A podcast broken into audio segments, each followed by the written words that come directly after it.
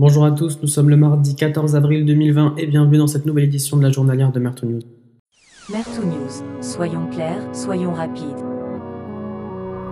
La majeure partie de cette édition sera consacrée au récapitulatif des mesures annoncées par le président aujourd'hui dans son discours, alors que la France est encore endeuillée avec 574 morts de plus en 24 heures et un nombre de personnes en réanimation en baisse. Le plus dur de la crise sanitaire semble passer. Durant son allocution, le président a rendu hommage, ses coutumes, à toutes les personnes des premières et deuxièmes lignes face à l'épidémie, mais il a aussi envoyé un message de soutien à toutes les personnes en difficulté, notamment certaines femmes qui subissent encore plus les coups de leurs conjoints violents durant ce confinement. La date clé de ce discours, c'est le 11 mai, avec un déconfinement progressif dont le déroulement exact sera dévoilé sous 15 jours. Il a notamment annoncé la reprise des cours au cas par cas pour les lycéens, collégiens et écoliers, ainsi que la réouverture des crèches. Aucun cours en présentiel par contre pour les étudiants du supérieur jusqu'à septembre. Des adaptations seront faites pour la tenue des examens et des concours.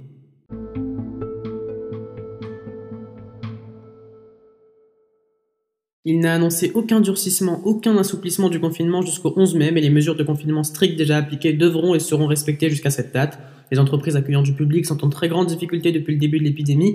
Il a encore une fois renouvelé son soutien et annoncé des mesures beaucoup plus importantes pour les soutenir, notamment les cafés, cinémas et restaurants qui resteront fermés après le 11 mai. Aujourd'hui, deux tiers des salariés en France sont en chômage partiel. Chaque mois de confinement coûte plus de 100 milliards d'euros à la France. Aucun rassemblement ne pourra avoir lieu jusqu'à mi-juillet. Ça vise notamment les festivals, mais pas que. Les rencontres sportives, par exemple, devront aussi se jouer à huis clos.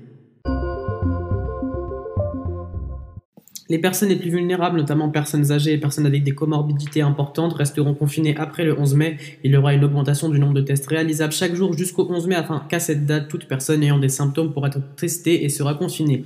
N'est pas envisagé de tester toute la population, bien évidemment, mais l'augmentation du nombre de tests réalisables est une condition majeure en vue d'un déconfinement. Les frontières européennes resteront fermées jusqu'à nouvel ordre, par contre la circulation entre pays européens restera simplement limitée comme elle l'est déjà aujourd'hui.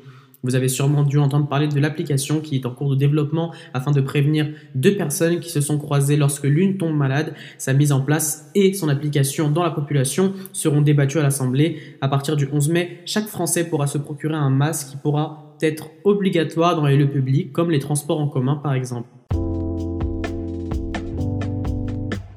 Pour l'instant, aucune date de déconfinement total est envisagée par Emmanuel Macron qui compte sur un vaccin ou un traitement qui seront d'après lui la seule solution pour enrayer complètement l'épidémie de Covid-19. Il a annoncé une augmentation de fonds alloués à la recherche. C'est drôle parce qu'il a quelques mois encore lui-même voulait mettre en place une réforme qui réduisait le budget de la recherche. D'après les derniers tests sérologiques, on est très loin de l'immunité collective qui permettrait la fin du confinement. Pour rappel, l'immunité collective, c'est lorsque 50% de la population au moins est immunisée. D'ailleurs, la France est le pays qui a engagé le plus de recherche clinique en Europe aujourd'hui. Il a été clair, il n'a pas donné de faux espoirs. Nous avons encore devant nous plusieurs mois de mesures restrictives qui permettront d'enrayer complètement l'épidémie de coronavirus.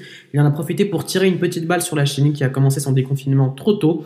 Le pays constate aujourd'hui une nette augmentation du nombre de cas.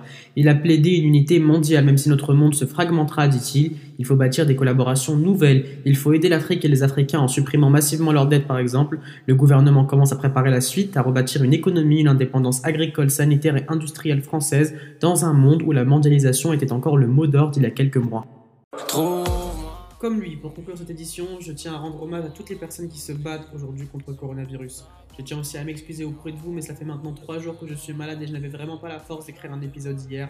Sur ce, j'espère que cette journalière vous a plu, même si elle était très axée sur le discours du président.